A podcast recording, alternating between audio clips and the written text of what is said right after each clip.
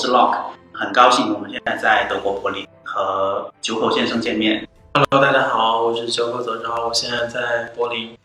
那好像呃，您拍的女性嗯拍的非常多，然后也是大家比较熟悉嗯您的一面。然后为什么会会选择，而且很多是拍女性的呃呃生殖嗯生殖器官啊，嗯就这些部分，就为什么会会会想到要就要开始要怎么拍？嗯，还是回到那个二零一一年，我要想到那个起点，在这二一年之二零一一年之前呢的前两年，我因为拍摄一些就私人的照片，就是我认为觉得呃很重要时刻、很不可忽略的时刻的一些照片之后，嗯，到了二零一一年，我我每在年底的时候，喜欢反省自己啊，在那个时候我做了一个展览之后，然后我觉得我需要有一些新的方向的工作，然后嗯，我思考一下，如果是拍照的话，我喜欢拍什么？哦，我觉得做事情应该是从一个简单的起点出发。呃，我想了很久，就是做人嘛，最重要开心。那自己喜欢什么就去做什么。那我喜欢什么就拍什么。然后想想，我喜欢什么呢？呃，喜欢女人。我想想，这可能是我最本能的一个欲望。那那我想，嗯，那拍女孩子准没错，总比说，其实我也没有那么热爱山山水风光什么的。那我可能也没有对那个没有那么大劲。相对于女孩子来说的话，那我就去拍女人。然后，但是随着这个拍女孩这个项目的深入之后，我发现，呃，不只是就是女性的美貌或者本身，然后涉及到身体之后，你会发现在这个社会上有很多的，嗯，关于女性身体有很多种歧义，嗯。用各种各种奇怪的解读也好，或者怎么样，然后，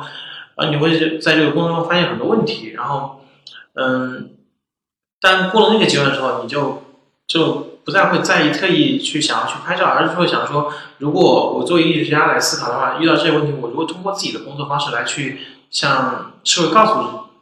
大家，告诉大家有这么一些问题存在，嗯。所以才有了后面就包括大家特意特别提到就是有阴部什么这样的。那但是那另外的项目就是就是我们可以待会儿来讨论那些。嗯是这样的，就是这个工作其实是其实是在这个过程中是有一个渐进和转变的，并不是说一开始我想到我要去去那么去做，因为可能可能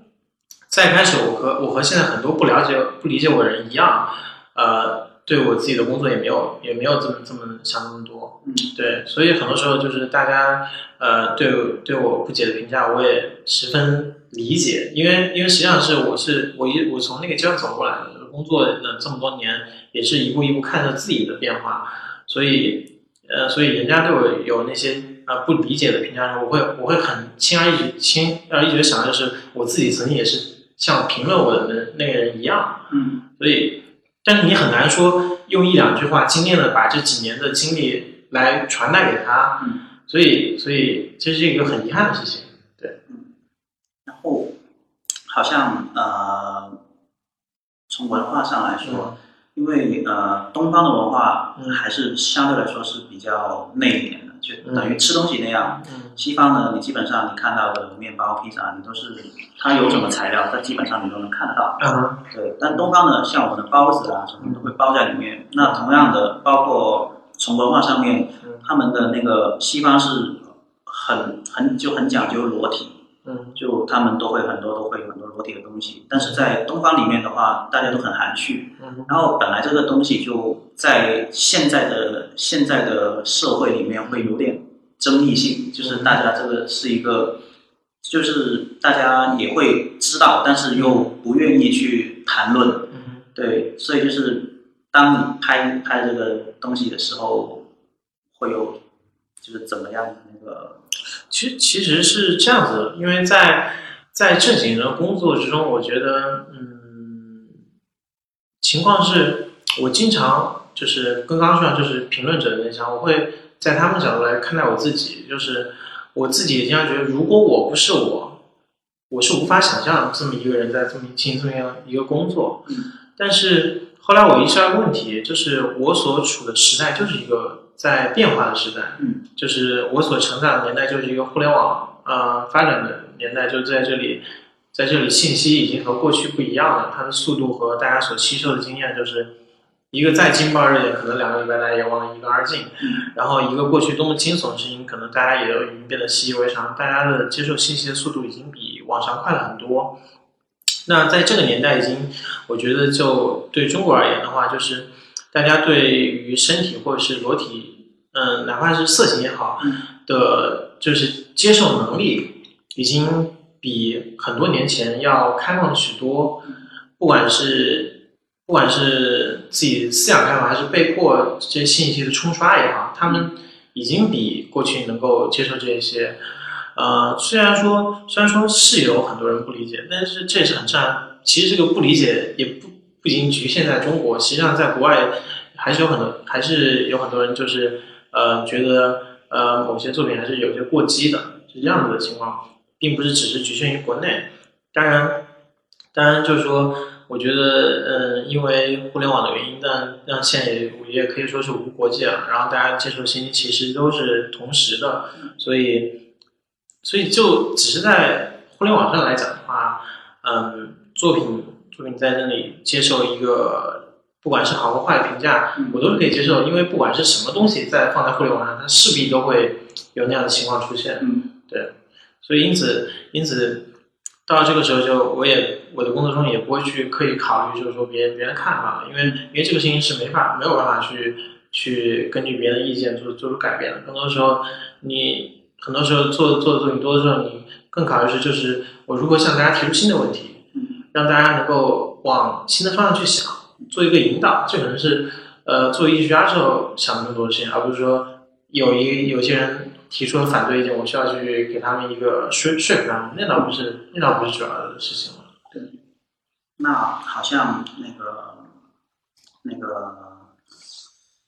我要问几个问题？嗯，整段垮掉。没事，来了。对，他问什么？那个啊，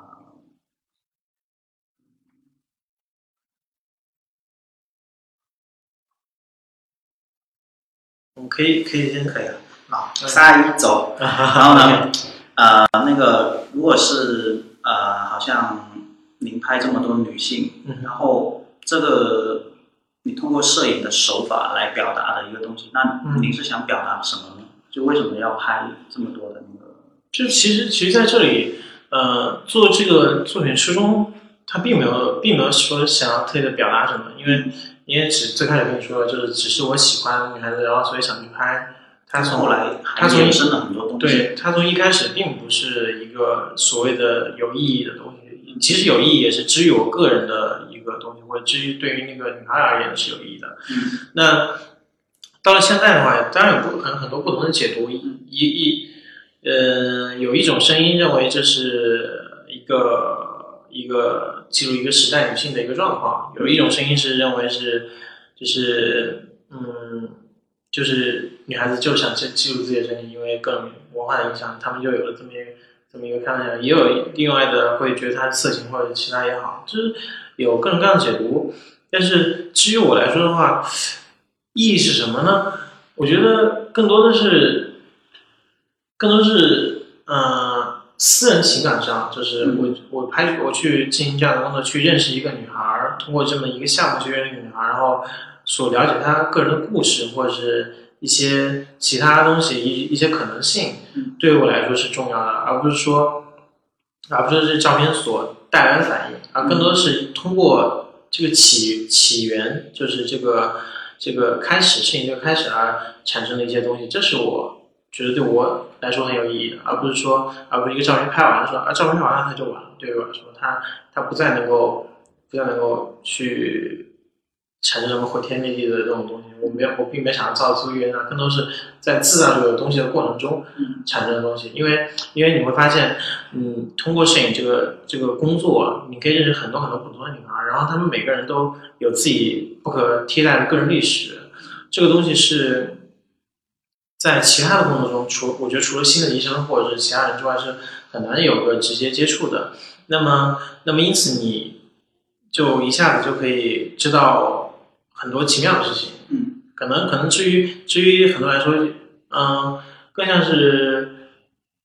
我有时候会说，我是相当于是一个管家，帮一些女孩子收藏了很多秘密，嗯，不管是她们照片啊，还是她们给我讲的故事，就是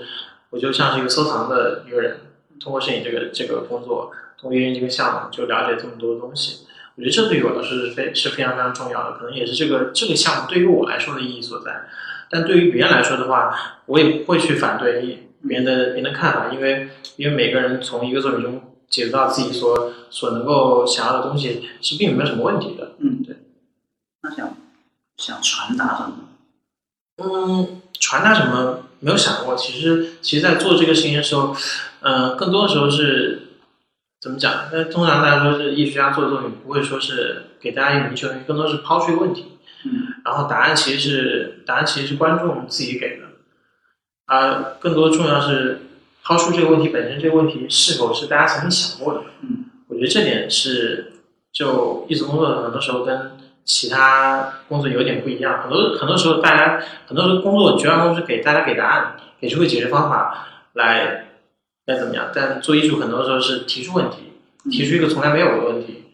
这才是我觉得现在艺术工作主要的主要的方向，这样子。那好像呃，您的平常拍摄的时候，好像是没有那个一个固定的自己的相机啊。那那那这个其实是一开始就有有有想过是要这样，还是说哎这是个巧合，然后就开始了？嗯，简单来说，这确实是。一开始他因为有女朋友送个相机，后来那个相机也不怎么样，然后也有朋友借我相机，然后我对相机这个东西好像，因为因为我后来发现，呃，就我的工作来说，我并不需要去拍一些刻板印象的照片，就是我并不需要一定要用八五颜色去拍人像，或者是不一定要怎么去遵循这些大家所谓的摄影套路。那我后来发现，嗯，我好像确实不需要相机。但现在有了，现在是现在有了一台相机，就是在这之前，大量朋友借我相机，各种相机也用过，然后手机也用过，然后我发现最重要的是这个东西你能够去记录一个图像，去生成一个这才是重要，而不是说它一定要是什么机器，一定要什么标准，这是这是我我对器材看法，然后然后可能也是了解的越多，后来发现自己所用的其实只是某一部分，嗯，那那样你就可以。很果断的就舍弃掉某些东西了，对，就他是，就是最后发现，我只需要一个能够写出字儿的笔，并不用在意它是万宝龙还是铅笔，就这样。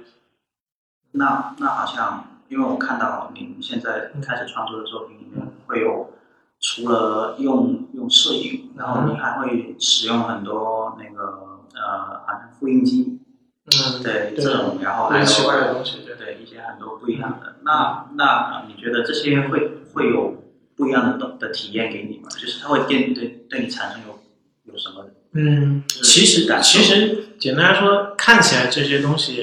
嗯，不再用照相机来做，但是对我来说，他们仍然属于摄影的作品。嗯，我对摄影的理解，呃，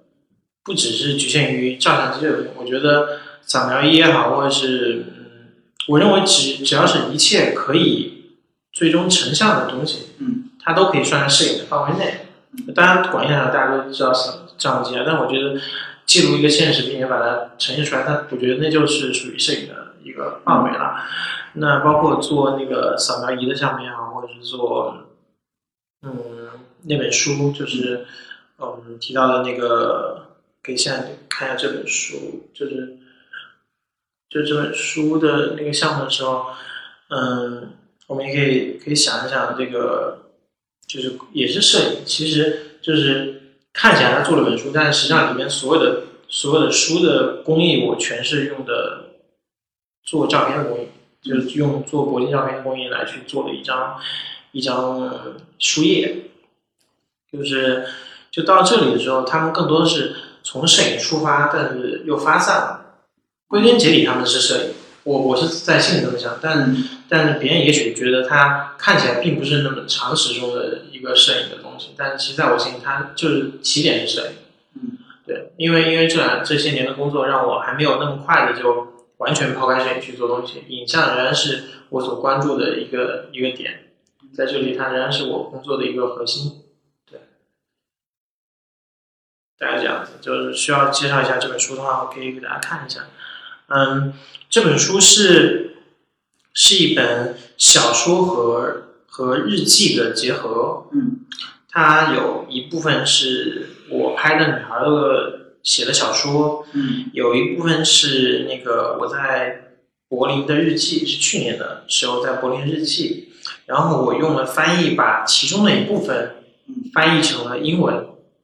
啊，然后呢，然后另外一部分还是中文，然后然后在这里在这里，然后用用那个铂金的工艺，然后把它们印成印成了照片，然后但实际上就只是那么肉眼去看的话，很难立刻反映出来它的照片。那做这个作品的时候，呃，其实有有有这么一个很简单的解读办法，就是你乍看过去的时候，它它像是一本书，嗯，但你打开之后，你发现它是本相册，就是就是实际上我选了一本那个看起来像书的相册，嗯。然后相册呢，然后你看到每张文字的时候，你实际上它又是图片，就是它实际上是照片的工艺做的文字，嗯。对，然后在这里有双重，然后在当你在认真去阅读它的时候，你会发现有小说，也有日记，真实和和虚构又在这里交交叉，然后在这里文字的翻译实际上又造成了一个有误读的可能，因为呃两种文字在这里始终有，因为他当时他也是在苏苏黎世，所以可能看中文人其实很少，但他们又又看到主要是英语，在这里又有误读的可能，在这里就是这个作品实际上就是一个很错综复杂的东西，你很难说很难说它一定是一定是一个小说，因为它有虚构条件，你也很难说它就是照片，因为实际上它是一个最终呈现的大家视觉感受的是是需要去阅读文字的，嗯。就是这么一个作品。但我最开始的想法是，我要做一本书，是以摄影的方式去做一本书，然后我才想到这一点，就是去来做。包括里面有张副片，就是提醒观众，就是你们阅读实际上是由一个副片来印出来的文字，是这样子的一个一个东西。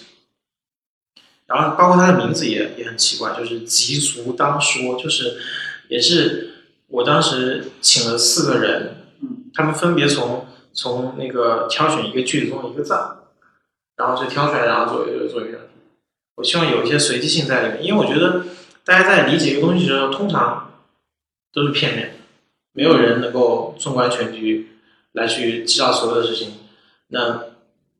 他们能看到什么就是什么，我只能只能说给到一个东西放在那里。那如果你你能看懂中文，你就能也许能够读懂中文所有的故事。那如果你在意摄影、了解摄照片工艺的话，你可能注意到，呃，原来这个东西它其实是用铂金工艺做的，它其实是很摄影的东西。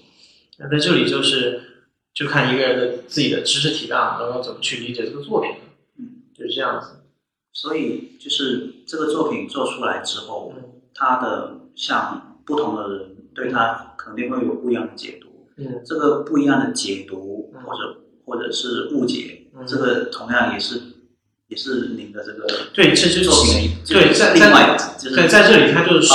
就是一个正常的东西了，就是一个作品不管怎么样被解读，它它都其实可以成立。嗯那在这里，我预先设定就是一个作品就可能会被误读。嗯那那在这里，它这这本这本小说，或是或是或是影集也好，那它就想要是多种可能性，就是这么一个东西。嗯，那我觉得今天我们讲的也差不多了，对吧？对，就如果呃今天可能缺少了一个提问的环节，但是呃如果大家有什么想要讨论的，我觉得像回头在麋鹿这个平台上应该会有一个可以评论或者是讨论的机会，呃大家可以到时候在下方留言或也好什么也好，嗯还是有继续交流的可能性的。那就谢谢大家。麋鹿 Lens FM 讲述镜头背后的故事。谢谢你的收听，欢迎你把这个故事分享给你的朋友们，让他遇见更多的人。